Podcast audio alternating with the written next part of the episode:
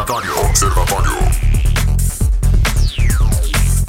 Quinta-feira, 23 de julho de 2020, está começando no seu rádio mais uma edição do programa Observatório aqui na sua 96 FM, a FM oficial de Goiás. Por aqui, Jonathan Cavalcante e toda a equipe de jornalismo da nossa emissora, trazendo a você as principais informações de Anápolis, Goiás, do Brasil e do mundo. Afinal, estamos observando tudo. Desde já eu saldo aqui a nossa bancada de hoje.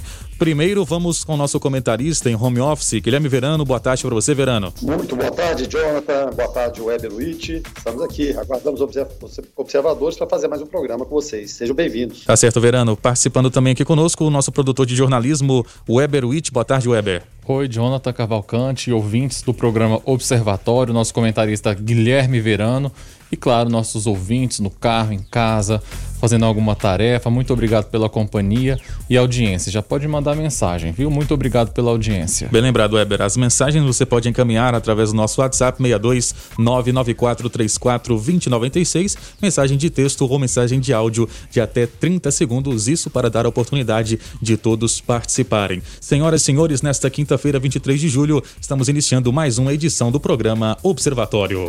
Observatório 96 FM. A Caixa Econômica Federal divulgou hoje, quinta-feira, dia 23, um calendário para que os beneficiários do auxílio emergencial que tiveram suas contas bloqueadas por suspeita de fraude compareçam às agências para regularizarem o acesso. A medida vem após mais um longo dia de filas em agências da Caixa. De acordo com a Caixa Econômica Federal, entre as milhares de contas cujos acessos foram bloqueados, em 51% dos casos, a medida foi por fraude, suspeita de fraude no benefício. Nesses casos, o trabalhador deverá ir a uma agência da Caixa com um documento de identidade para solicitar o desbloqueio. É preciso, no entanto, seguir um calendário que tem como base o mês de nascimento do beneficiário. A gente observa, né, Verano, alguns problemas em relação a isso, onde até quando a pessoa é prejudicada, ela tem que seguir esse calendário para ali é, ser ressarcida com os seus valores. Aqui, um ponto que chamou a atenção nessa notícia é que, de acordo com a Caixa, entre milhares de contas cujos acessos foram bloqueados, 51% dos casos a medida foi por suspeita de fraude no benefício. É, Jonathan, é, chega a ser inacreditável, porque já são vários meses, a, a experiência que a gente tem em relação a esses saques não está sendo nada agradável. É, começou com aquelas filas intermináveis, imensas, e segue o tormento das pessoas. Para os fraudadores sempre é fácil. Eles conseguem desviar, não são pegos, e o sofrimento fica para esse cidadão que tem que ir para a fila do banco. Às vezes provar que é ele mesmo.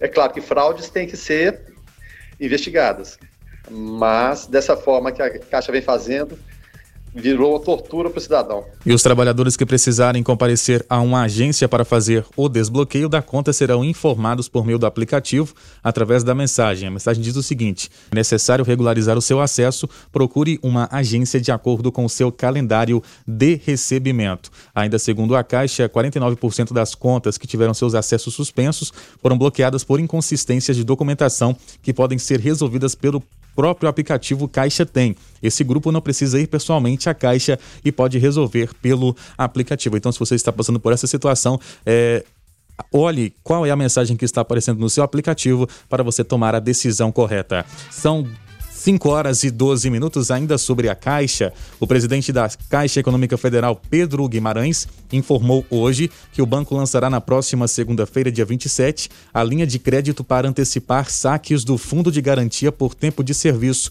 o FGTS. Os recursos estarão disponíveis somente para os trabalhadores que optarem pela modalidade conhecida por saque aniversário do FGTS.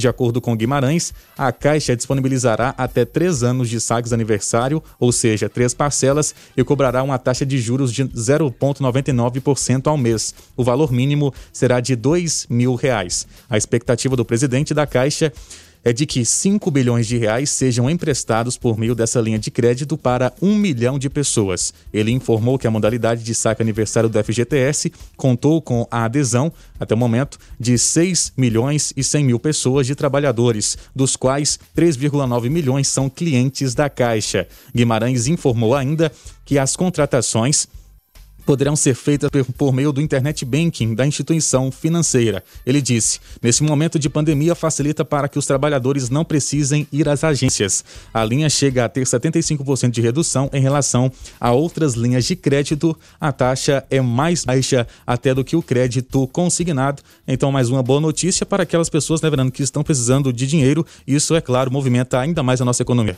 É, exatamente, é mais dinheiro que entra na, na, economia, Jonathan, mas o que a gente espera é que funcione.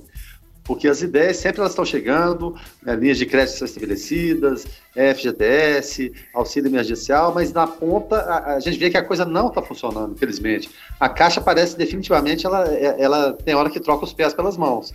Entendemos a dificuldade de se lidar com milhões de pessoas ao mesmo tempo, mas não é possível que, passados três, quatro meses, nessa situação toda, não ter adquirido a expertise ali de fazer as coisas funcionarem e não trazer sofrimento para o cidadão. Mas é claro, evidentemente, é 5 bilhões emprestados realmente é uma, é uma, é boa grana né, para um milhão de pessoas. Vamos esperar que tudo funcione da melhor forma possível. O presidente do Superior Tribunal de Justiça, o STJ, o ministro João Otávio de Noronha, negou hoje, quinta-feira, um pedido para conceder prisão domiciliar para todos os presos do país que pertençam ao grupo de risco para o novo coronavírus.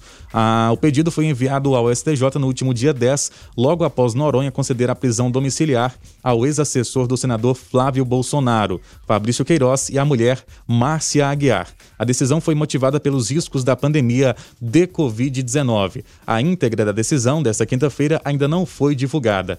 Ao rejeitar o pedido, o ministro considerou que o pedido é genérico, já que não trata da situação concreta de cada preso. Na ação, advogados do coletivo de advocacia em direitos humanos defenderam que o benefício de Queiroz e Márcia deveria ser ampliado a todos os presos do grupo de risco e que mantenham e que tenham praticado crime sem grave ou violência grave. Ao decidir sobre o casal, no último dia 9, Noronha ponderou que as condições pessoais de saúde e de idade de Queiroz não recomendariam mantê-lo na cadeia durante a pandemia. Seria um tipo de benefício, Guilherme Verano, pelo fato dessa ligação à família Bolsonaro? Olha, ô Jonathan, nada como ser amigo do rei, né? Ser amigo do rei facilita muitas coisas, porque é, chega a ser absurdo. Os próprios colegas do Noronha estranharam o fato, primeiro, dele abrir mão das férias e querer ficar no plantão.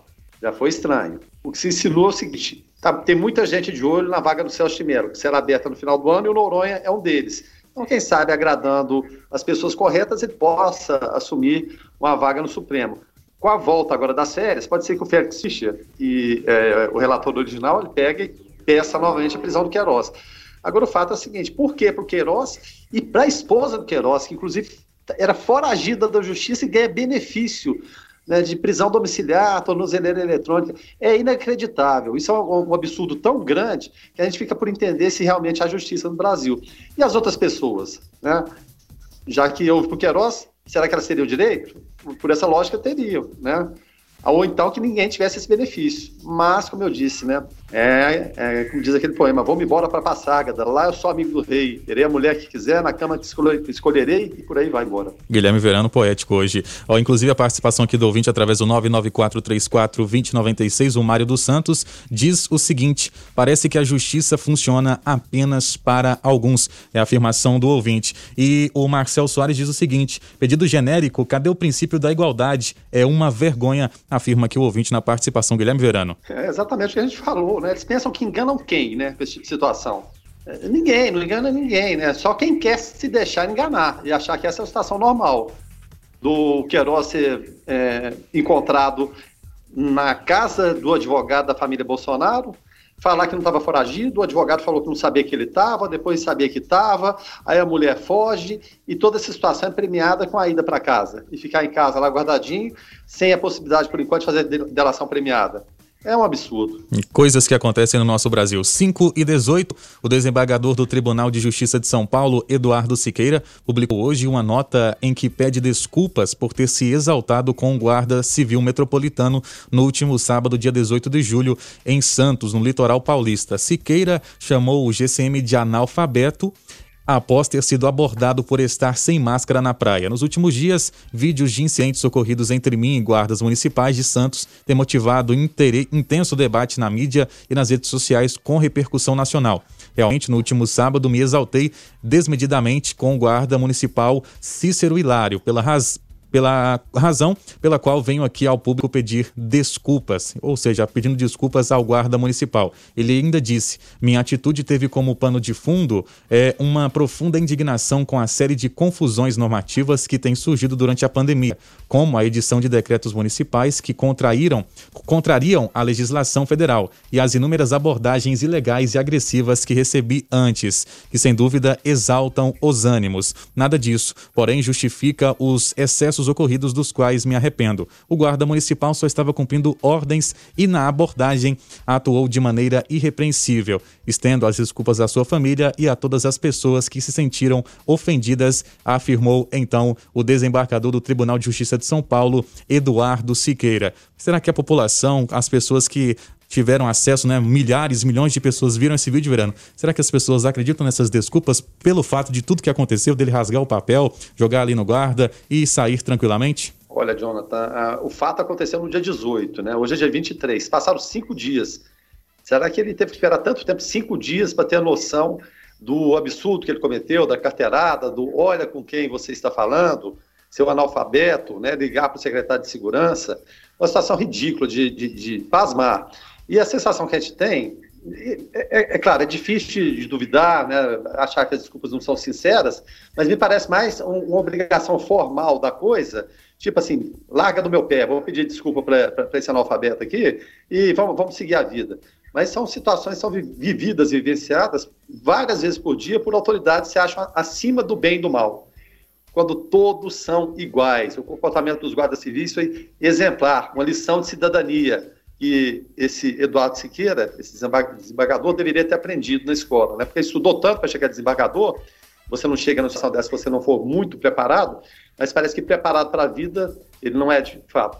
É, o Ministério Público da Suíça rejeitou o pedido dos advogados do ex-presidente Luiz Inácio Lula da Silva para ter acesso ao processo envolvendo a Lava Jato em Berna. Entre os documentos poderiam estar os arquivos originais do sistema de propinas da Odebrecht, contidos no servidor no país. A defesa, porém, diz buscar caminhos para recorrer. Numa carta obtida pela coluna no dia 21 de julho, a Procuradoria em Berna indicou que o acesso não é possível diante do fato de Lula não ser um acusado na Suíça. De acordo com o MP, apenas pessoas implicadas em processos na justiça suíça poderiam ter acesso ao dossiê. O documento é uma resposta a uma carta dos advogados de 13 de julho, em que se fazia uma consulta genérica sobre a possibilidade de o ex-presidente ter acesso ao processo. Os advogados de Lula dizem que a Lava Jato usou arquivos manipulados ao investigar o ex-presidente. A Força Tarefa nega. A medida toma em Berna, é, tomada em Berna faz parte de uma investigação própria da defesa que busca provas que possam ser usadas em prol do ex-presidente em processos da Lava Jato. A investigação defensiva do ex-presidente solicitou documentos à Odebrecht e ao Ministério da Justiça, além de iniciar as consultas na Suíça. A nova iniciativa da defesa está baseada no regulamento aprovado pelo Conselho Federal da OAB, que é a Ordem dos Advogados do Brasil, no final de 2018. Segundo os advogados, o material pode indicar a inocência do ex-presidente ou mesmo ilegalidade das investigações feitas pela Lava Jato. Será que esse, que esse posicionamento dos advogados, Guilherme Verano, é, em relação a esse assunto, é, seria realmente uma forma de inocentar o ex-presidente ou seria apenas mais uma tentativa frustrada? Olha, Jonathan, nunca houve na história desse país uma pessoa tão inocente quanto Lula, né? Tem gente que acredita ainda. De vez em quando ele ressurge das trevas. Eu acho que o Lula deveria ficar quietinho, já, já pagou um, um, um, pedaço ali, não que a gente ache o suficiente, deveria ficar preso até hoje, né? Mas é, ficar caladinho em, em relação a, a, tudo que se passa e principalmente o, o, PT tentar se reinventar sem o Lula, virar essa página. Já deu, né? Não tem como sobreviver né, debaixo das asas do Lula. Eleitoralmente falando, vai ser um desastre para o Partido dos Trabalhadores essa eleição agora, você pode ter certeza. E o Lula insiste, né, na sua inocência, em falar sempre que pode mal do ex-ministro Sérgio Moro, falar da Lava Jato, que ele não fez nada, não sabia de nada, que sítio não pertencia a ele, apartamento, enfim, toda aquela conversa fiada, uh, e achando que a gente é imbecil. Mas, enfim, são tentativas. A defesa está no papel dela de tentar, mas se eu fosse o Lula, eu ficava quietinho, criando, criando os, os netos lá, e não, não dava muito palpite, não, porque, na minha opinião, ele é pai virada né, da história e uma triste história política do Brasil. 994-34-2096 é o WhatsApp aqui da 96 FM para sua participação. A Polícia Rodoviária Federal apreendeu na manhã de hoje, olha só, Guilherme Verano, apreendeu o equivalente a quase 3 milhões de reais em barras de ouro. O caso aconteceu na rodovia BR-316, no município de Benevides, na região metropolitana de Belém. O material estava escondido em um compartimento dentro do capô de um carro. Ao todo foram apreendidas 24 barras de ouro com um peso total de 9,2 kg. Além disso, também foram encontrados um cordão de ouro com pingente e 8 mil reais em dinheiro. Os dois ocupantes do veículo, uma Toyota Hilux, disseram ser de Minas Gerais, mas deram versões diferentes para o motivo da viagem ao Pará. De acordo com a polícia, eles disseram ter comprado o ouro de um homem em um hotel em Belém, mas não apresentaram nenhum comprovante. Os homens foram presos por crime contra a ordem econômica. Esta é a segunda apreensão de barras de ouro que a PRF fez no Pará este ano na mesma rodovia. Na primeira, um homem foi preso tentando transportar 12 quilos de barras de ouro dentro das botas e mais uma versão contraditória, as pessoas até tentam né, burlar a fiscalização, mas a polícia já está experiente, principalmente em relação a drogas. Podemos citar isso aqui, a região do estado de Goiás, diariamente apreensões de drogas, a pessoa demonstra atitude suspeita. Nesse caso aqui é muito difícil explicar de onde vem tanto dinheiro, né, Verano? Alguns eh, até candidamente falam, não sei, não estava na carroceria, não estou sabendo, não. De onde é esse ouro? Não sei. Tal qual o Gedel e os 54 milhões. Agora é impressionante o ouvinte perceba o seguinte: o como o Brasil é um país rico, né? Porque sempre que tem alguma operação, você pega milhões, é milhões, são milhões em barra de ouro, milhões em, em dinheiro vivo, seja real, euro, dólar, é muito dinheiro que é roubado o dia todo. Parece que são verdadeiras quadrilhas que tomaram conta do Brasil e a coisa não está de forma nenhuma, viu, o, o, Jonathan? É realmente lamentável. Isso é apenas a ponta do iceberg, isso é o que é aprendido. Imagina que, enquanto a gente está falando, o que está passando de ouro para lá, ouro para cá, malas de dinheiro para lá e para cá, e realmente acham que é normal, que está tudo beleza, que não tem problema nenhum, não, eu não sei de nada, eu vou arrumar um advogado bom para me defender, enfim. A Lava Jato está sofrendo um desmonte. Por um período a gente teve a sensação de que as coisas iriam acontecer, com, e acabamos de citar ex-presidente Lula preso, é, o ex-presidente da Câmara preso, o, o, garotinho continua preso, né? o garotinho está lá refém até hoje. Mas enfim, Pezão, Rosinha, garotinho, muita gente foi presa. Mas só que o desmonte está a caminho, envolvendo as três esferas do poder: executivo, legislativo e judiciário para não deixar nada acontecer. Né? 5 horas 36 minutos, o ministro do STF, Supremo Tribunal Federal, Alexandre de Moraes, determinou que a PGR, a Procuradoria-Geral da República, se manifeste sobre notícia crime apresentada contra o presidente Jair Bolsonaro e dois de seus filhos, o senador Flávio Bolsonaro e o deputado Eduardo Bolsonaro. A notícia crime foi apresentada ao STF pela deputada Perpétua Almeida, do PCdoB do AC após investigação do Facebook tirar do ar é, páginas e contas na rede social ligadas a políticos do PSL e a pessoas próximas ao presidente Bolsonaro. As emoções ocorreram porque, segundo o Facebook, as páginas empregavam ações vetadas pela plataforma, como uso de contas falsas, envio de spam ou adoção de ferramentas artificiais para ampliar a presença online. A investigação apontou a ligação direta de Tércio Arnold Tomás, assessor especial do presidente Jair Bolsonaro, com o suposto esquema de contas falsas que foram banidas pela rede social. A decisão de Moraes de encaminhar o caso para a análise da PGR faz parte da tramitação esperada nesse tipo de processo. A notícia crime equivale, na prática, a um pedido para que os fatos sejam investigados. Caberá à PGR avaliar e decidir se há elementos para a abertura de uma investigação sobre o caso. O ministro Alexandre de Moraes é relator no STF do inquérito das fake news que apura ameaças e ofensas aos ministros do Supremo, e também do inquérito dos atos antidemocráticos que investiga o financiamento de manifestações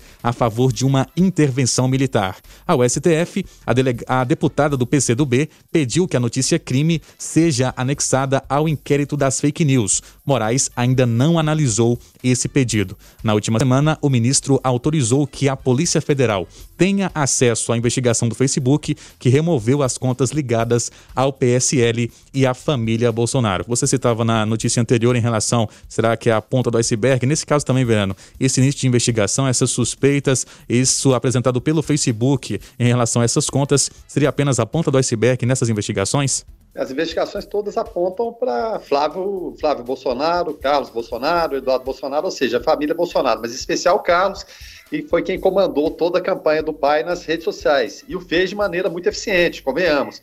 Mas é bom lembrar que esses gabinetes do ódio, de fake news, eles existem desde sempre, desde a época do governo do PT, Lula, Dilma, a propagação de informações. Certos partidos vão ter que entender como que funciona esse processo, porque uma eleição no meio de pandemia vai é, vencer quem conseguir melhor jogar suas informações. Mas só que o problema são informações falsas, são geradas, pessoas que acreditam nesse tipo de informação e vão embora, né? Vão embora e caem no conto, caem no golpe. Tem que ser investigado, deveria ter maior lisura, é claro, evidentemente, muita gente fala que tem que ter liberdade e, e, ela deve existir, mas liberdade com responsabilidade. Você simplesmente disseminar fake news, falar mal das pessoas, e quando você lança uma ideia falsa a respeito da pessoa, da reputação de uma pessoa, não tem espaço que seja reservado posteriormente para reabilitar aquilo ali que seja suficiente, o estrago está feito. Então, vai ser mais uma eleição nesses moldes aí. É claro, está todo mundo se preparando e colocando as suas, entre aspas, armas na mesa. E, evidentemente, o Carlos Bolsonaro está muito bem preparado, porque, claro, já fez uma eleição para o seu pai. Vamos ver de que forma a, a, família Bolsonaro vai se portar nessa eleição. Não tem partido ainda, vai apoiar prefeitos, de que forma isso vai funcionar. É claro, evidentemente, eleições de prefeitos são importantes também, elas são, são os entes mais próximos ali, mas formam toda uma base que dá sustentação depois para a eleição de, de deputados, senadores. Mas é um jogo muito sujo, viu? muito sujo mesmo, em que o ideal é as pessoas verificarem sempre a veracidade de tudo. Você não pode acreditar cegamente, mesmo que você seja simpatizante aquele tipo de ideia, aquele partido, sempre procure analisar os dois aspectos. Né? Não vá em qualquer conversa, pesquise, você tem todas as ferramentas na mão. E tem gente que simplesmente vê aquilo ali, agrada, fala, não, acho que isso aqui é verdade. Eu acho, né? O achar é que é o problema. E manda para frente. Mandou para frente uma vez, Feito isso, o estrago está feito.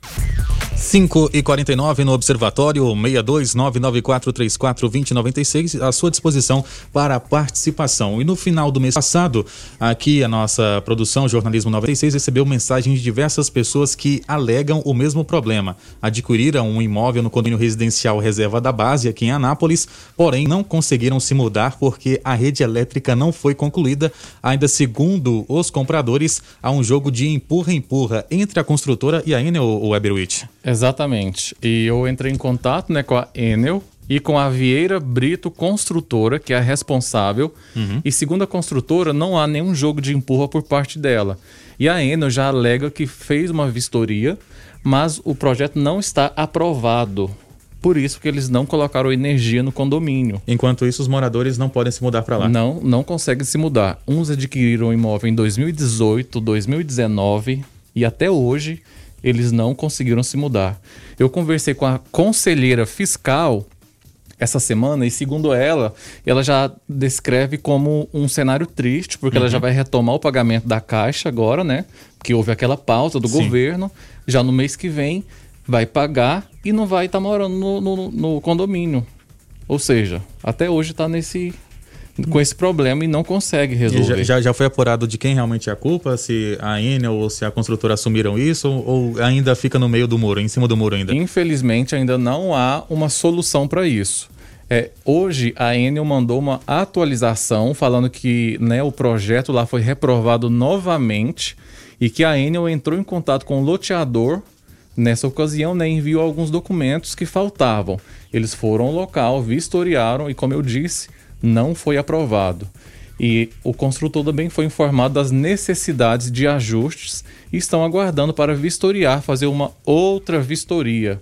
A Enel só coloca energia se tudo estiver em conformidade com os padrões de segurança e de qualidade, o que não há agora, né, segundo a Enel. Ou seja, continua o problema. Passar aqui a pergunta ao Guilherme Verano. Guilherme, nós sabemos de toda essa situação, estamos acompanhando aqui com o jornalista da 96 FM, mas eu imagino a situação dos moradores, né, que tinham o sonho da casa própria, essa expectativa da construção, e agora seria uma coisa até simples, né, colocar energia no local, e até ontem o problema não foi resolvido. Agora, o inacreditável nessa história toda, o Jonathan, é, será que ninguém viu isso antes? Será que não, não existe uma previsão que tem que ser feito? Vira, vira esse jogo de empurra? É claro, é, a Enel deu a resposta oficial e ela tem uma grande responsabilidade também, porque como que vai colocar energia se você não tem aquela condição adequada? Ela não foi dada para a construtora. Aí aquilo que você falou, o grande sonho das pessoas, às vezes o sonho de uma vida inteira é o quê? Você tem um lar, você tem uma casa, as pessoas fazem financiamentos aí de 10, 20, 25 anos e fica aguardando o sonho. Agora a pessoa está com tudo pronto ali, faltando apenas energia, mas segue pagando aluguel, é o jogo de empurra. E a construtora? Que tipo de responsabilidade é, é, é, essa? E principalmente os órgãos de fiscalização a respeito disso no estado de Goiás e no nosso município. Quem verifica isso aí? É, esses padrões de construção. É, é, realmente impressionante, a gente lamenta pelas pessoas. A história vem se arrastando já há, há vários meses, mas eu, eu tendo a acreditar, pela resposta da, da Enel, que a Enel está certa nesse, nesse sentido, porque, é claro, a responsabilidade deles é grande, de colocar energia, como você vai colocar energia, e é, é a Enel que é responsável por isso, vai colocar de uma forma não segura para as pessoas. Imagina a responsabilidade, o peso disso. Então vamos continuar cobrando, as pessoas exigem os seus direitos, mas o duro é que no, no, no Brasil é, parece que a ponta mais fraca sempre é prejudicada, né? não consegue, e fica o jogo de empurra, segue o jogo de empurra. Mas esperamos que haja uma solução o mais rápida possível e a Nápoles está vivendo um boom de construções de condomínios horizontais, verticais. Será que esses estão sendo construídos, está sendo nesse padrão também? No padrão da irresponsabilidade, da falta de condições técnicas? A gente fica aguardando as respostas. 5 e 54 aqui no Observatório, recebendo aqui nos estúdios a partir de agora a Inaí Ribeiro, coordenadora e de Comunicação e Projetos Sociais da Fundação Frei João Batista Vogel. Inaí, bem-vinda mais uma vez aqui ao programa Observatório. Bom tê-la novamente. Boa tarde. Oi, boa tarde, Jonathan. Boa tarde, Weber, Guilherme e aos nossos ouvintes. Muito obrigada mais uma vez por esse espaço. Nós que agradecemos aqui a sua presença, que é a produção do jornalista Weber Witt. Inaí, começando o nosso bate-papo de hoje, nessa quinta-feira, conte um pouco aqui para os nossos ouvintes desses desafios frente a essa pandemia, de levar à frente aqui os projetos sociais da Fundação Frei João Batista Vogel. Isso que é uma marca desde o início aqui da nossa fundação dos Frades Franciscanos e aqui nas nossas três emissoras, Rádio 96, Rádio São Francisco e Rádio Cultura de Catalão. É, realmente um desafio, né? Estamos no, vivendo um período bastante inédito para nós, principalmente, né? É claro que já tivemos aí na história do mundo várias situações como essa, mas nós nunca passamos por isso e a gente está aprendendo dia a dia, passo a passo. Nossos projetos, além de serem transmitidos pelas nossas emissoras, eles são também executados no ao vivo, né? No pessoal, no corpo a corpo. Foi de onde ali, começou, né? né? No, no, coração fervendo junto com a comunidade. Foi assim que começou, né? Exatamente, Jonathan. E esse é o desafio, porque pega bem aonde a gente sempre executa da forma mais é, calorosa possível, Sim. né? A gente quer, a gente precisa, a gente gosta de estar junto com as pessoas. E agora nós estamos fazendo projetos de forma reduzida. Nós uhum. tínhamos nosso planejamento ele é feito sempre antes que o ano comece, né? E a gente é, vai adequando durante o ano é, esse planejamento às nossas realidades, claro. Então, projetos novos sempre vão aparecendo. Mas nós tínhamos aí uma gama enorme e muito interessante de projetos novos que iam ser realizados nesse ano. Claro, tivemos que dar uma pausa com esses projetos em específico, ano que vem, né, com as boas expectativas Exato. que temos, né, vamos conseguir sim realizá-los, realizar outros, mas a gente ainda executa outros projetos de uma forma mais criativa, né? A gente utiliza muito da criatividade nesse momento. Uhum.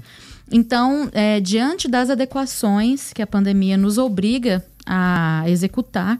Nós estamos aí utilizando muito as redes sociais, inclusive reforço aqui com os nossos ouvintes, né, que nos sigam no arroba é, Rádio 96 FM Anápolis, no arroba da Fundação que lá nós vamos apresentar esses projetos. Inclusive, desde o início da pandemia, nós temos um projeto no ar chamado Ouvinte Ensina, que é um projeto muito interessante, onde o nosso ouvinte, você que está aí do outro lado, né, do rádio, participa ah, ensinando algo. Já tivemos receitas, já tivemos aula de balé, Sim. tivemos é, gramática aplicada, enfim. As pessoas forma- que estão em casa e têm aquela ideia e repassam aos nossos ouvintes. Justamente através de vídeo e a gente publica nessas nossas redes sociais. É o projeto Solidários que acontece todo mês, né, na segunda semana de cada mês, ele também está sendo executado de uma forma diferente, reduzida, é, é, reduzindo aí o, o contato físico, as doações continuam, seguindo todos os protocolos né, é, exigidos, é, com todo carinho, com toda a higienização Exato. necessária, a gente está executando ele sim. É, mas, como você falou, né? É realmente um desafio. É um desafio para nós vivermos e convivermos, mas também na hora de executar o trabalho social, porque a gente precisa estar perto do público, também é um desafio. Mas a gente não pode deixar de executar, principalmente nesse momento, Jonathan, porque é um momento ímpar, onde a caridade e a solidariedade se faz necessária de uma forma assim que eu não tenho nem palavras para dizer. O nosso povo, nós precisamos um dos, um dos outros, né? Nós é, é uma verdadeira corrente do bem que está cada vez mais é, enfatizada com essa pandemia. Você falava em relação aos protocolos, isso também é colocado aqui dentro, né, das nossas emissoras, aqui da administração da Fundação Feijão Batista Vogel, nos murais aqui, com as explicações em relação aos cuidados que devemos ter, todos aqui utilizando máscara, o álcool gel, também nós fazemos o nosso dever de casa, né, e também repassamos Sim. esse cuidado aos nossos ouvintes. Exatamente. Weberwitch tem a pergunta? É, para falar sobre esses desafios frente à pandemia, você disse que houve uma redução de contato, de visitas, mas e nas redes sociais? Como que o projeto social reinventou diante dessa nova realidade, desse novo normal? É, exatamente. A gente é, tem como aliado a internet, como aliada, né, a internet. As redes sociais é um canal, assim, fantástico de contato com o nosso público. É uma comunicação ímpar que nós temos e é a forma que a gente se abraça virtualmente, se ajuda virtualmente, né? Então, assim, é, as redes sociais viraram o nosso grande apoio nesse momento. Então, temos o projeto que desde o início está sendo executado, que é o Ouvinte Ensina, mas também coisas novas vão chegar. Sabendo tá? dessas coisas novas e eu na É. expectativa. viu? Mais projetos novos vão chegar, sim, e fiquem ligados, porque as nossas redes sociais é um canal muito forte que no- nos ligam a vocês, ouvintes. Intervalo comercial e já voltamos. Inaê, muito obrigado aqui por sua participação conosco no Observatório. Você que é coordenadora de comunicação e projetos sociais da Fundação Frei João Batista Vogel. Sucesso para você para todos da nossa equipe. Eu que agradeço, viu? Uma boa noite e siga lá, pessoal. 6 horas, 8 minutos, começando a segunda hora no programa Observatório. As mulheres goianienses vítimas de violência domésticas vão ter à disposição um centro especializado no atendimento às que sofrem diferentes abusos domésticos. A iniciativa está contemplada pela construção da Casa da Mulher Brasileira em Goiânia unidade vinculada à Secretaria Municipal de Políticas para as Mulheres, a SMPM, e anunciada pela ministra da Mulher da, da Família dos Direitos Humanos, Damares Alves, na última segunda-feira. Ao todo, 5 milhões e 600 mil reais serão destinados ao projeto na capital. Segundo informações da Prefeitura de Goiânia, a Casa da Mulher Brasileira é um centro destinado às mulheres vítimas de violência doméstica, preparado para o atendimento integrado com acolhimento, atendimento, atendimento humanizado e o encaminhamento de denúncia, feito de forma agilizada e por equipe especialista na área. De acordo com a secretária da pasta de Políticas para as Mulheres, Ana Carolina Almeida, a instalação da Casa da Mulher Brasileira é bem-vinda quando Goiás se configura como um dos estados com maiores índices de casos de feminicídio, termo usado para nomear homicídios de mulheres cometidos em razão do gênero. A Casa da Mulher Brasileira já era idealizada e esperada por toda a rede de enfrentamento à violência contra a mulher, pontuou Ana Carolina Almeida. É um projeto que torna-se muito importante, né, Brana? Até porque nós sabemos, né, convivemos aqui com isso diariamente, com as informações da área policial aqui da cidade, como por exemplo, onde infelizmente muitas vítimas, né, são coagidas a não denunciarem e isso faz com que os agressores tenham um maior tempo para praticarem esses atos que não são recomendados de forma alguma. É, exatamente, violência, né? Todo e qualquer tipo de violência é execrável. Quanto à mulher ainda, mais frágil fisicamente, é, é realmente um terror. É uma situação que ocorre diariamente, né, de mulheres morrendo, famílias sendo desfeitas, por conta de desequilibrados, que eles não podem conviver socialmente, não podem, eles têm que ser recolhidos. Né? E é bom lembrar, e bom citar, também a gente já fez algumas entrevistas, tanto no Foco como no Observatório, a, a respeito desse centro de referência que a gente tem em Anápolis que também é importante exatamente para acolhimento, para saber de que maneira se portar nessa situação, porque existem é, condições que não tem como a mulher é, permanecer em casa. Então, ela é acolhida, é importante, e quando você tem uma iniciativa dessa, é claro, de nível nacional, acontecendo em Goiânia, investimento grande, pesado, a gente espera que seja feito o mais rápido possível, mas principalmente Patrulha Maria, Maria da Penha, denúncias anônimas, sejam de vizinhos, em briga de marido e mulher, você mete a colher também, e informar, informar para as autoridades para tirar esses valentões de circulação. Isso é que é importante, mas é uma iniciativa realmente muito boa. 6 horas 11 minutos, o ministro interino da Saúde, Eduardo Pazuello, disse em entrevista coletiva em Curitiba, nesta quinta-feira, que o governo federal fará uma entrega emergencial de medicamentos para o combate ao coronavírus nas UTIs, com a ajuda do Exército, caso seja necessário no Paraná. Em poucas horas ou em um dia, vamos pegar um estoque de emergência para não deixar faltar, declarou o ministro. Ele ressaltou ainda que está centralizando uma licitação internacional para insumos de combate à pandemia, mas não deu detalhes sobre quais medicamentos estão sendo priorizados. Pazuello também disse que o governo só pretende comprar medicamentos para sedação de pacientes que precisam ser entubados com o preço do mercado no valor certo e que esse preço está muito alto. Estamos negociando isso. Compramos um lote de medicamentos pelo Uruguai, também em uma emergência, e fizemos a distribuição ao Rio Grande do Sul e a Santa Catarina, onde estava mais apertado naquele momento, afirmou. Na quarta-feira, o secretário de Saúde do Paraná, Beto Preto, alertou sobre a falta de medicamentos para manter os pacientes de Covid sedados nas UTIs. Ele disse que o estoque no estado é suficiente só para mais três ou quatro dias. Afirmou o seguinte: a situação é muito grave e urgente. É claro, né, Verano, que deve-se ter ali é, uma pesquisa e saber qual o melhor preço, né, um medicamento de qualidade, para que possamos abranger o máximo de pessoas possíveis que necessitam desses medicamentos. O que assusta neste momento é a gente falar que é o ministro interino da saúde. E não é médico, ele é general, ele é especialista em logística, muito bom, mas ele seria interessante auxiliando um ministro da saúde que fosse da área e pudesse né, dar as explicações diárias a respeito do que está acontecendo. Ontem eu questionava até nossos convidados, né, os, os, os, jovens, né, a presença jovem na política, a respeito da verba que existe no Ministério da Saúde já liberada e não gasta. Nós não, não gastamos nem 30% da, da verba disponível. Então, muita gente vai falar, tem que ter cuidado, evidentemente tem. Só que nessa situação de pandemia, você encontrar o melhor preço vai ser difícil. Agora, o duro é que muitas vezes, além de não encontrar o melhor preço, você paga, não recebe, há desvio de equipamentos, equipamentos com defeito, gente sendo presa e o paciente que está lá tendo a necessidade não chega o medicamento. É de assustar né, que a gente não tenha, de fato, um ministro da Saúde que seja da área. Por mais que a gente respeite o general Pazuello, e, além de tudo, militarizou todo o Ministério da Saúde. Você tinha técnicos ali, especialistas da área, do dia a dia, que sabem como tocar, e foram substituídos por militares. São muito bons no que fazem, e não na área específica da saúde. Então, a gente vê que muitas vezes as coisas não estão acontecendo como deveriam acontecer. E a prova é a gente seguindo com mais de mil mortes por dia né, no Brasil e a tendência é se estabilizou nisso, né? parece que ficou no platô e a coisa não cai. E principalmente nesse momento específico, a região centro-oeste, né? A gente tem Mato Grosso, Mato Grosso do Sul, Goiás, DF também nessa situação complicada, até puxando um pouquinho de Minas Gerais e os estados do Sul. Uma situação realmente muito complicada.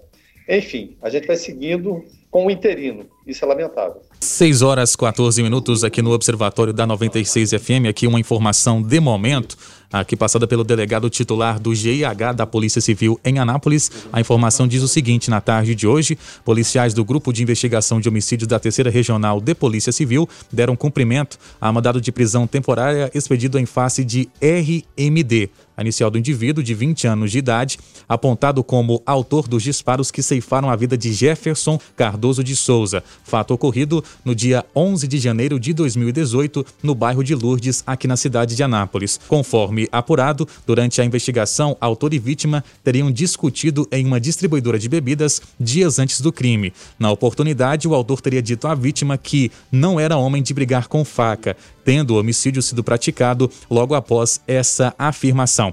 Após ser capturado, o investigado foi interrogado e negou ter participação no delito. Após as formalidades de praxe, o custodiado foi conduzido ao presídio local, ficando à disposição do Poder Judiciário. O delegado Vander Coelho parabeniza os policiais envolvidos nessa ocorrência e destaca o alto índice de resolução nos crimes de homicídio e de cumprimento de mandados de prisão, que vem contribuindo para a redução dos crimes de homicídios no município. Conforme dados do GIH, até o momento, Anápolis registra uma redução de 40 45% em relação a essa modalidade criminosa, se comparando ao mesmo período do ano passado. E aqui, Verano, a gente retorna ao início dessa informação, um fato que aconteceu em 2018, em janeiro de 2018. Né, a Polícia Civil né, fica bem mais claro ainda com essa informação aqui, que não deixa de investigar todos os casos que acontecem. E na data de hoje, a prisão desse jovem de 20 anos de idade, na época tinha 18, e cometeu esse homicídio no bairro de Lourdes, aqui na cidade. É, exatamente, o Jonathan. Dois anos e meio depois, porque muita gente pensa, não passou esse, esse tempo todo,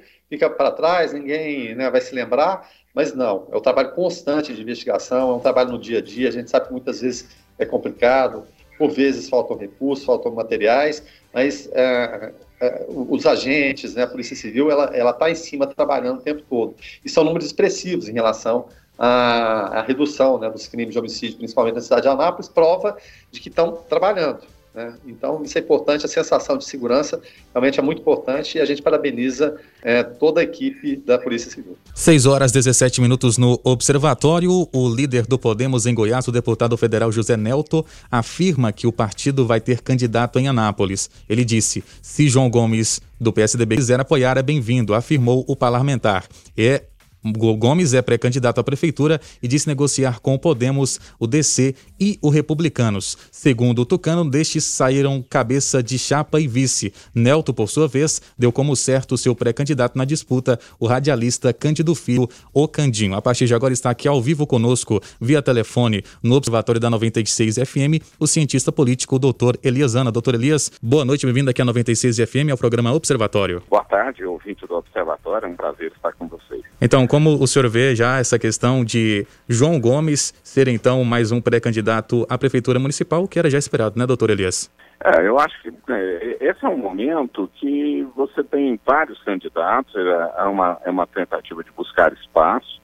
Com a saída de, de Antônio Gomide do, do, do processo sucessório, muitos, muitos candidatos que achavam que não tinham é, chance, eles, eles se arvoram agora no direito de serem candidatos e, e acham que agora as chances dele podem ter melhorado. Então, esse é um momento que efetivamente muitos candidatos vão aparecer, mas acredito que quando, quando chegar a hora da, das convenções, as coisas começam a se aliar. Nós temos que, historicamente, em Anápolis, de seis a sete candidatos, tá?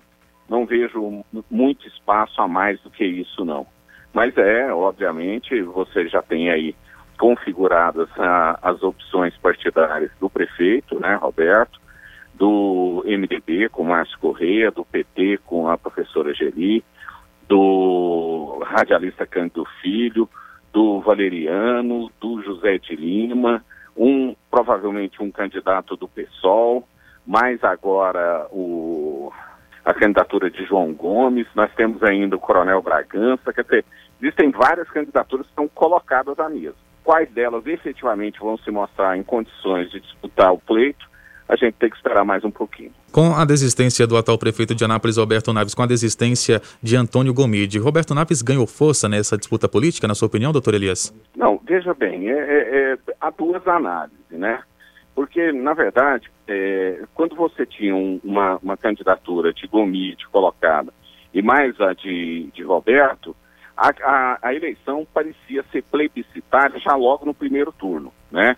Era uma proposta do governo atual contra uma proposta de um governo que já foi testado pela população. Né? Então ela, a eleição tinha uma característica plebiscitária já no primeiro turno. Com a saída de Gomide, o que vai acontecer é, a, a, primeiro, alguém se solidificar para ser a opção ao projeto que está colocado atualmente, entendeu?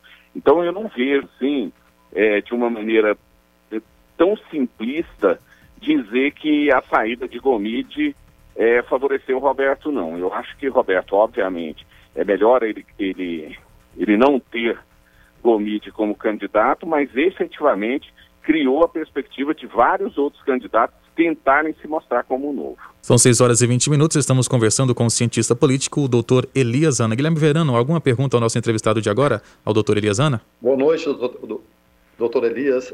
É, uma característica diferente dessa eleição vai ser o quê? É claro, por conta da pandemia, menos contato físico, né, aquelas tradicionais carreatas, passeatas, ida à casa dos líderes comunitários, elas devem né, diminuir bastante, mesmo porque a gente ainda não tem a definição a respeito de como estará a questão da pandemia até próximo da eleição.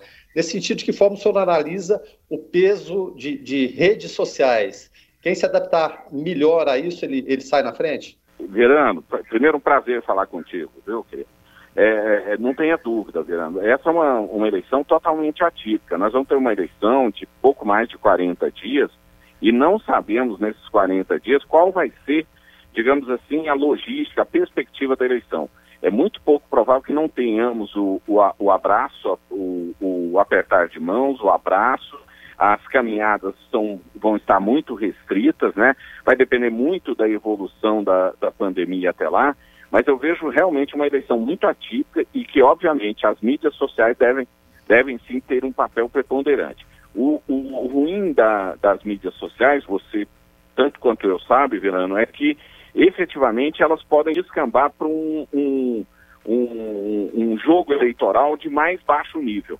Porque aí muita gente acredita que a mídia social passa a ser um, um, um espetáculo de mau gosto. Me, per, me, me, perdoe colocar dessa maneira. Mas é, efetivamente as mídias sociais têm crescido, não só no Brasil, nós já vimos a eleição do presidente Trump através das mídias sociais, a eleição é, do, do próprio Jair Bolsonaro nas mídias sociais, e efetivamente no nosso espaço local, no nosso cosmos local, não tenha dúvida que as mídias sociais vão ser absolutamente impactantes nessas próximas eleições. Doutor Elias, trazendo agora para o lado um pouco da saúde em relação à pandemia do coronavírus, o senhor acredita que alguns políticos estão fazendo palanque frente a esses medicamentos que supostamente auxiliam no tratamento da Covid-19? Ficou bem claro aí é, essa questão da, da cloroquina, hidroxicloroquina, agora tem a ivermectina. O senhor acredita que alguns utilizam de um certo palanque em cima desses medicamentos para tentarem obter um melhor êxito nas eleições? Não, não tenha dúvida quanto a isso. Essa essa, essa discussão deixou de ser científica, ela, e, ela passou a ser por um grupo, ela passa a ser praticamente dogmática, né? E dogma é difícil a gente discutir, né, querido? É, é muito difícil você discutir quando, quando uma, uma, uma discussão ela se torna, digamos assim, ela cai para o campo do dogma, né? Então eu acho que efetivamente hoje saiu um estudo brasileiro publicado na New England Journal of Medicine, que é a, a revista de maior impacto no, no mundo científico, né?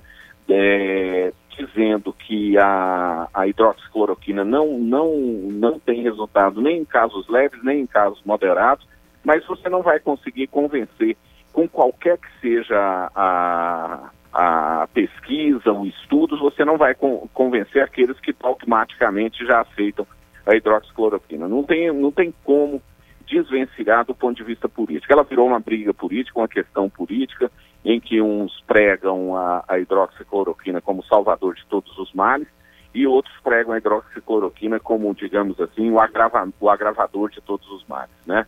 E, e, e, e, efetivamente não há meio termo nessa disputa. É, um lado não aceita quaisquer que sejam as, as colocações do outro lado e o outro lado, obviamente, também não aceita quaisquer que sejam as colocações do, do lado oposto. Então, efetivamente virou uma briga política, lamentavelmente, o que faz com que a gente deixe de envidar esforço naquilo que efetivamente poderia ser feito, que é, é digamos assim, melhores medidas de isolamento social, maior, maior aquisição de equipamentos de proteção individual, seja para o profissional de ponta, seja para o próprio, próprio é, é, para a própria população e mais ainda é o, é o equipar os hospitais para que eles possam atender o paciente quando necessário. Eu acho que nós estamos num momento extremamente ruim, é, você deve ter noticiado agora há pouco, a Anápolis é, hoje divulgou é, o, o, óbito de mais 10 pessoas vítimas do, do coronavírus. Né? Um recorde, né? Hoje, um recorde, hoje já somos 65. Lembrar que nós estamos sempre atrasados em relação ao que efetivamente está acontecendo, né?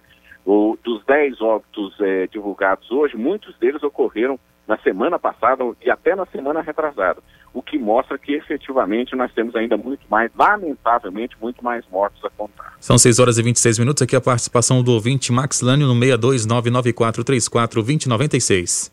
Boa tarde, observadores. Aqui é o Max. O TSE proibiu lá o uso do, do da biometria, né? Alegando que tem um risco de contágio de Covid. Então, vocês não acham que ele deveria proibir também o uso das teclas da urna eletrônica? Porque ele também vai ser um risco maior do que a biometria. É, será que não seria melhor fazer o uso de cédulas como antigamente? Abraço, fica com Deus. Tá aí a opinião do ouvinte, o Max Lânio, com esse questionamento em relação às teclas das urnas eletrônicas. Qual é a sua opinião em relação a isso, doutor Elias? É uma, é uma boa colocação. Eu até, eu tive, quando conversei com você há cerca de três, quatro meses atrás, era início de abril, eu achava até que não deveríamos ter eleição este ano, né? Eu acho que com, com todo o processo da pandemia, eu acho que a eleição ela foi precipitada, foi colocada de uma maneira precipitada pelo, pelo TSE, pelo ministro Barroso, entendeu? Deus queira que efetivamente as coisas aconteçam de uma maneira melhor daqui para frente, mas a gente pegar do ponto de vista do retrato de hoje, o ideal não seria não ter as eleições ainda esse ano, prorrogá-las para o ano que vem, talvez, né? Mas na, não, não dá para discutir em cima de um, digamos assim, do leite derramado. Eu não sei se efetivamente a biometria já foi cancelada. É uma proposta, né? E a questão do, da, da tecla é provável que também eles vão se cercar alguns cuidados, né? Na, em termos de, da, da tecla é, do, da eletrônica, da urna eletrônica, né? Espero que se cerquem desses cuidados. Doutor Elias, queria saber a opinião de senhor em relação às ações do governador Ronaldo Caiado. Muito se prometeu em relação ao hospital de campanha, que seria instalado no hospital de. no centro de convenções aqui na cidade. Inclusive, né, Weberit, nós procuramos uma resposta junto à Secretaria de Estado da Saúde, que alegaram que não seria uma prioridade no momento. Isso, que eles estão dando prioridade para para prédios de alvenaria, né, que, uhum. não, que não pode é, montar um hospital temporário. A gente quer saber sobre a opinião né, do cientista político sobre isso. É, a gente tem que ficar uh, observando sempre né, o retrato do momento. No retrato do momento, nós ainda temos leitos de UTI disponível, né? Mas no, no andar, no, nesse andar da carruagem, né? Você lembra, é, aqui se, se, colocava que a ANAF tinha 30%, 33% dos leitos de UTI ocupados. Hoje, por exemplo, nós estamos com 54%, 55% dos leitos de UTI ocupados. Sendo que na rede privada, a ocupação é quase próxima dos 100%. Né? Então, nós temos alguns leitos públicos desocupados. A promessa do, do hospital de campanha ela foi feita logo no início, se você, se você se lembrar, desde o dia 15 de março ela foi colocada, e a, a possibilidade colocar o centro de convenções, né?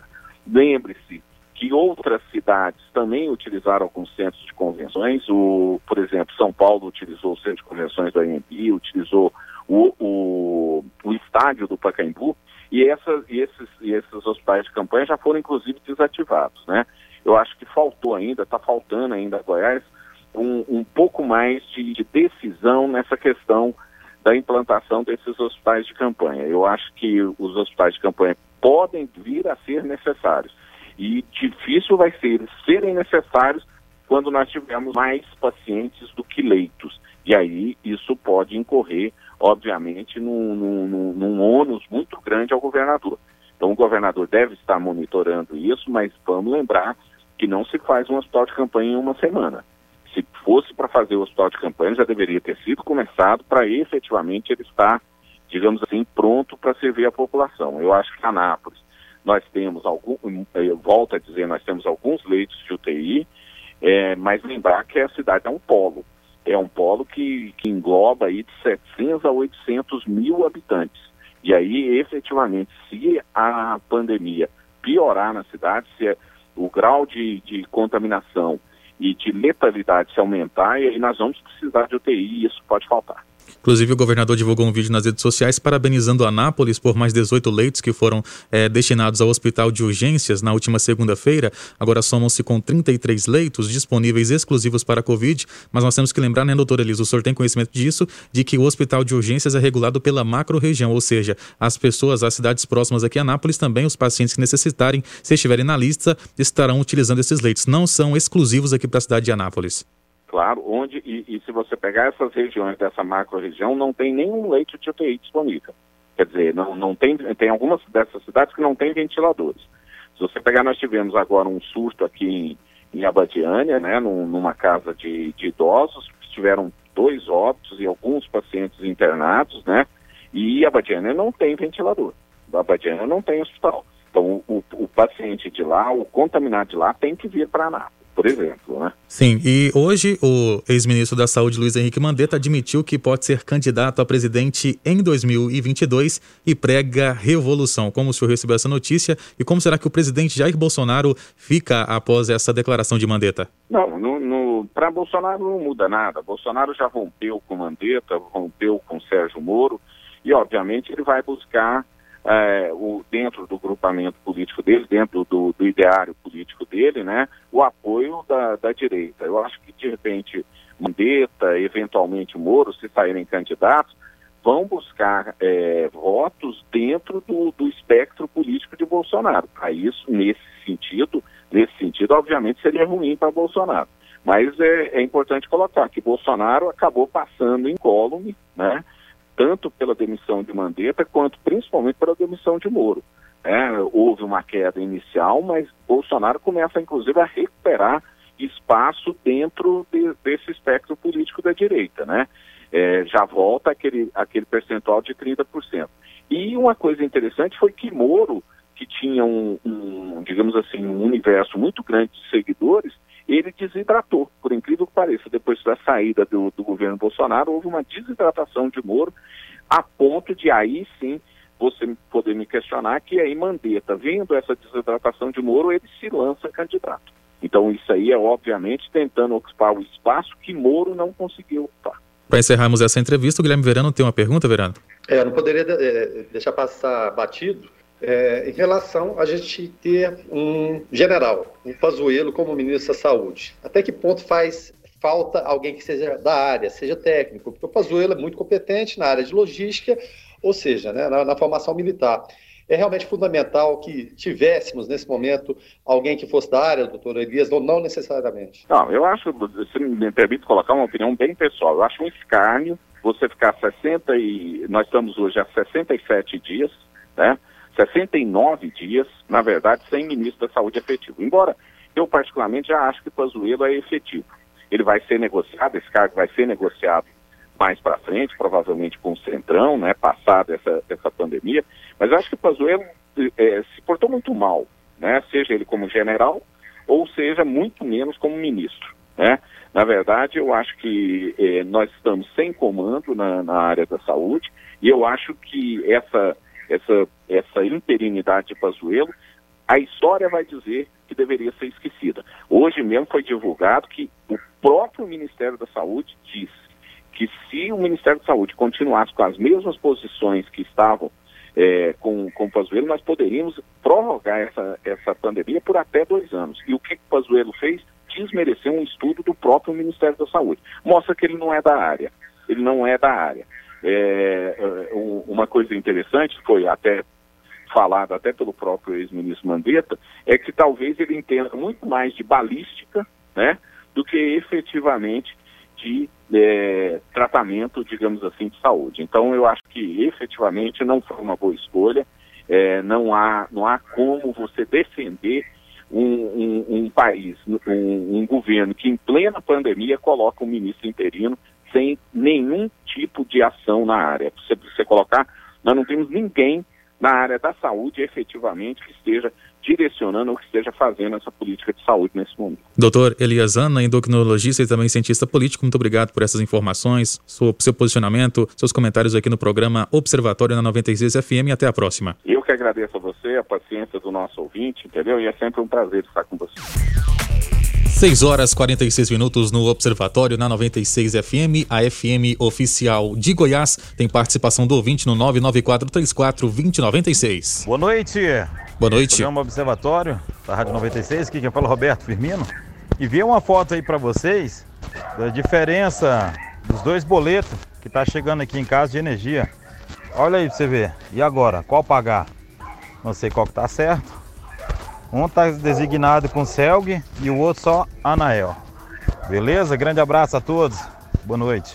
Obrigado, Roberto Firmino, por sua participação, morador lá da Vila Fabril. Em relação à sua pergunta, Roberto, já temos aqui a resposta, a resposta da Enel, que diz o seguinte: os dois boletos são válidos e o cliente paga o que for mais fácil para ele. O objetivo é facilitar, porque esse boleto do Banco do Brasil é pagável em qualquer banco e também no Internet Banking. Vem com essa razão social a Celg porque ainda não mudou. A empresa vem tocando desde 2017, mas o processo é lento. Então a resposta da Enel sobre a sua dúvida dúvida. São 6 horas e 47 minutos aqui no programa Observatório. Agora, uma informação lamentável, onde na tarde de hoje, a Polícia Militar do Estado de Goiás comunicou que um tenente da reserva morreu vítima da Covid-19. Por meio do site, a Polícia Militar emitiu nota de pesar e solidariedade aos familiares e amigos. É com imenso pesar que comunicamos o falecimento do tenente da reserva remunerada, Manuel Pereira da Silva. O militar lutava contra o Covid-19. É, a Polícia Militar do Estado de Goiás diz ainda na nota que se solidariza e deseja que Deus, em sua infinita bondade e misericórdia, possa confortar e fortalecer todos os familiares e amigos. São 6 e 48 agora. A Secretaria Municipal de Defesa do Consumidor, o PROCON Anápolis, realizou uma pesquisa de preço dos testes para diagnóstico do Covid-19. O levantamento aponta a variação de até 100% no preço do teste rápido, realizado sem pedido médico e sem equipamentos laboratoriais laboratoriais, cujo preço oscila é, entre 140 reais a 280 reais. A partir de agora, conosco ao vivo no programa Observatório, o secretário municipal de Defesa do Consumidor, Robson Torres. Robson, boa noite. Boa noite. Boa noite, ouvintes. Boa noite, Jonathan. Então, em relação a essa pesquisa, essa variação de até 100%, mais ou menos quantos, quantos locais, clínicas que foram visitadas, Robson, para chegar a esse resultado dessa variação? Se eu não me engano, foram oito né, que foi determinado que a equipe de educação e orientação, que também é responsável por, pelas pesquisas, né, pela realização de pesquisas, ela conseguiu verificar. É, por toda a cidade. A pesquisa, a coleta de dados foi realizada no dia 22 de julho e foi uma forma aí que o PROCON Anápolis encontrou é, para informar a população, procurar orientar a população neste momento aí, porque muitos estão buscando a realização de testes do Covid. O Proconápolis, ele demorou um pouco, mas a publicar essa pesquisa é porque nós precisávamos estudar bem acerca dessa questão dos testes do coronavírus para termos uma certeza para bem informarmos os consumidores. Até porque a aquisição desses testes, na verdade, trata-se aí de uma relação de consumo, sim, é uma questão aí de direito do consumidor. E também deixar claro para a população que não é porque nós, do PROCON, estamos divulgando a pesquisa, que todos esses testes aí, eles são endossados pelo PROCON. Então, somente nós estamos buscando aí a defesa do consumidor com relação às normas consumeristas. Mas nós verificamos aí que nem todos esses testes são confiáveis. A população, antes de adquirir esses testes, ela tem que procurar se informar bem sobre cada um dos testes, quais têm mais credibilidade ou não, para que depois também elas não se sintam enganadas. E não tenham uma falsa impressão de que, por exemplo, não estão contaminadas, sendo que alguns testes comprovadamente não conseguem alcançar o grau de confiança e credibilidade como deveria. E Robson, qual é a orientação do Procon Anápolis para essas pessoas que têm o desejo de fazer o teste? A orientação é de que só façam o teste com os sintomas ali é, que sejam notificados há cerca de dois dias. Qual, qual é a orientação do Procon para esse tipo de pesquisa, para as pessoas que procuram os testes? Seguindo aí o que, o que informa e orienta até o Ministério da Saúde, especialistas no assunto, sempre quando procuramos é, todo tipo de orientação, é, busca de remédios, de exames, nada melhor do que através de um pedido médico, de uma orientação médica. Nós, em geral, estamos todos receosos com essa pandemia aí, é, muita informação e muitos, inclusive, que muitas teses, cada um pensa de uma maneira. E nada melhor aí do que o profissional médico para nos orientar com relação, inclusive, qual o teste. Existem testes, por exemplo, testes sorológicos, na maioria das vezes, eles detectam que a presença de anticorpos contra o coronavírus. É, resumidamente, eles vão indicar se a pessoa teve ou não o coronavírus. E aí vem a pergunta, para que, que eu vou fazer um exame para detectar se eu tive o coronavírus? Eu acho que o ideal é fazer se eu tenho o coronavírus. E daí nós temos o teste RT-PCR, que é o mais indicado, de maior credibilidade. As pessoas podem procurar aquele mais barato, né? É, nós temos teste aí de 120 reais, inclusive ainda hoje é, veiculou-se uma promoção de 120 reais um teste, mas esse teste, como o próprio Ministério da Saúde, esse tipo de teste, né, como o próprio Ministério da Saúde informa, ele não tem grau de contabilidade sequer próximo de 50%. Ou seja, muitas vezes pode estar jogando dinheiro fora. É, Robson Torres, diretor municipal de defesa do consumidor, obrigado aqui por essas informações aos ouvintes do Observatório da 96 FM e até a próxima. Eu que agradeço a oportunidade, tenham todos uma boa noite. 6 horas e 53 minutos aqui no Observatório. E Guilherme Verano, dados divulgados pelo Bombeiros Militar mostram que a incidência de queimadas em Goiás diminuiu 8,55% se comparado ao mês de julho de 2019 e 1,89% se comparado a junho deste ano. Em julho, em 2020, os incêndios diminuíram em 8,55%, já que em 2019 foram 1.647 casos de incêndio e 1.035 neste ano. De acordo com as estatísticas de incêndio florestal do Corpo de Bombeiros, em 2019, a corporação atendeu 85 ocorrências de queimada em março, em 128 em abril e 473 em maio. Já em 2020, foram 125 casos em março, 165 em abril e 500 293 em maio, ou seja, no terceiro, quarto e quinto mês de 2020, houve 197 ocorrências de incêndio a mais em comparação com o igual período do ano passado. E nós falamos, inclusive, nessa semana aqui no Observatório, tanto que isso é prejudicial para a fauna e para a flora e também para a saúde das pessoas. Sem dúvida nenhuma. A gente até entrevistava o Tenente Licurgo, Licurgo é, aqui do Corpo de Bombeiros de Anápolis, dias atrás, falando da importância também da participação do cidadão em, em relação a queimadas que as pessoas insistem em fazer, em lotes residenciais da mesma forma, é o cigarro jogado pelo vidro do carro que queima na, na, na das rodovias. Então a gente não está nem no, no, no auge né, desse período de seca, né? ela vai se estender até setembro, outubro, não se sabe quando. Então a participação do cidadão também é fundamental, né, porque é um, é um trabalho braçal, complicado e perigoso que o Corpo de Bombeiros faz no dia a dia. E se pudesse ter a colaboração da, da, da população, seria muito importante. Cada número percentual desse que, que baixa é importante, né? Importante para o meio ambiente, importante para o nosso bem-estar, né? Porque você respirar, e é claro, em tempos de Covid, todo mundo com máscara, e aquele ar carregado, pesado, fuligem, realmente é muito difícil. São 6 horas e 55 minutos. Agora deixa eu falar para você da Faculdade Fama. Abrace o futuro com uma faculdade que oferece relacionamento, preço justo e qualidade com notas 4 e 5 no MEC. Na Fama tem cursos de agronomia, direito, odontologia e medicina veterinária noturnos farmácia e também psicologia. Confira todas as opções da sua graduação em faculdadefama.edu.br barra veste. Vestibular online e gratuito é na Faculdade Fama. Abrace o futuro. Observatório. Observatório. 6 horas e 56 minutos, então vamos encerrando mais uma edição do programa Observatório. Guilherme Verano, muito obrigado e até amanhã. Eu que agradeço, e principalmente o ouvinte, né? Que é parceiro de todos os dias, é claro, escutando, sugerindo, debatendo, mandando mensagens, isso é muito importante, tá certo? Então amanhã a gente está de volta bem cedinho no Foco 96 com o Lucas, tá certo? Abraço. Abraço, Verano. Weber Witt, produtor de jornalismo aqui da 96, muito obrigado e até amanhã.